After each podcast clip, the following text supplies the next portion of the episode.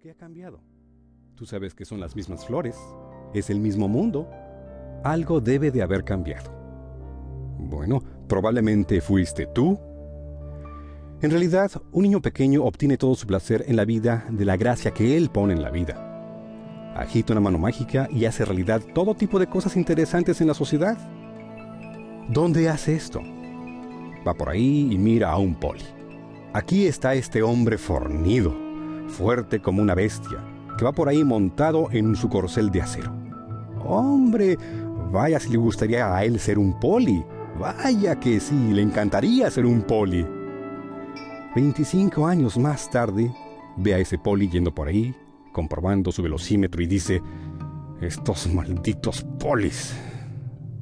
Bueno, ¿qué ha cambiado aquí? ¿Ha cambiado el poli? No, solo la actitud hacia el poli. La actitud de uno hacia la vida supone la mayor de las diferencias en la vida de uno. Ya sabes, no tienes que estudiarte mil libros antiguos para descubrir ese hecho, pero a veces hace falta volver a señalar que la vida no cambia tanto como tú. Había una vez, quizás, en la que pensabas casarte y tener un bonito hogar y una bonita familia, y todo sería simplemente perfecto. Y el marido llegaría a casa, ¿ves? Y pondría la cena en la mesa, y todo el mundo estaría feliz al respecto. Y luego te casaste y quizás no salió bien del todo. De una forma u otra, él llega tarde a casa, ha tenido una discusión con el jefe y no se siente bien. No quiere ir al cine y tampoco ve que tú tengas nada de trabajo que hacer, de todas maneras. Al fin y al cabo, te pasas el día en casa sentada sin hacer nada. Y tú sabes que él tampoco trabaja nada.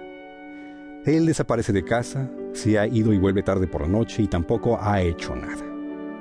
Eso podría dar lugar a toda una discusión y, en realidad, los dos han trabajado muy duro. Bueno, ¿qué hacemos en una situación así? ¿Rompemos el matrimonio así, sin más? ¿O le prendemos fuego a la casa? ¿O tiramos a los niños a la basura y nos vamos a casa de mamá? ¿O qué hacemos?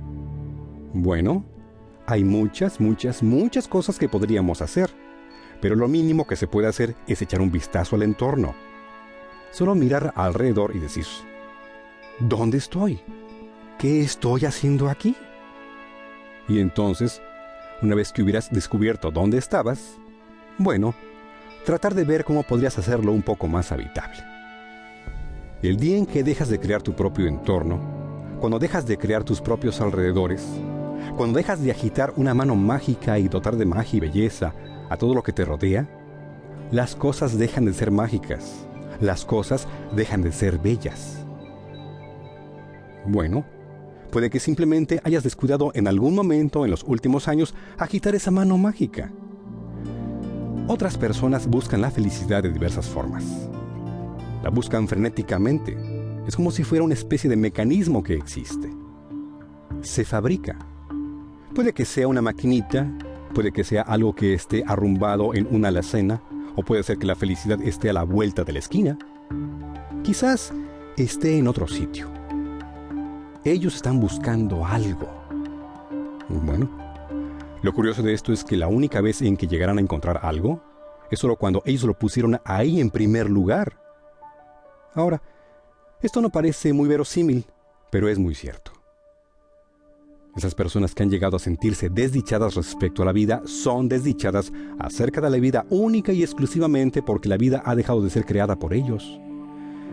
Aquí tenemos la única diferencia en un ser humano tenemos a ese ser humano que es desdichado, miserable y que no está saliendo adelante en la vida, que está enfermo, que no ve esperanza alguna. La vida está manejándolo, dirigiéndolo, cambiándolo, moldeándolo a él.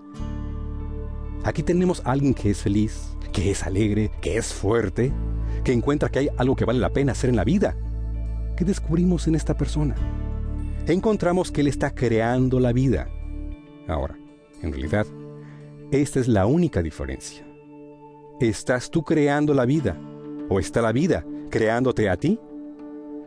Y cuando indagamos en esto, encontramos que la persona ha dejado de crear la vida porque ella misma ha decidido que la vida no se puede crear.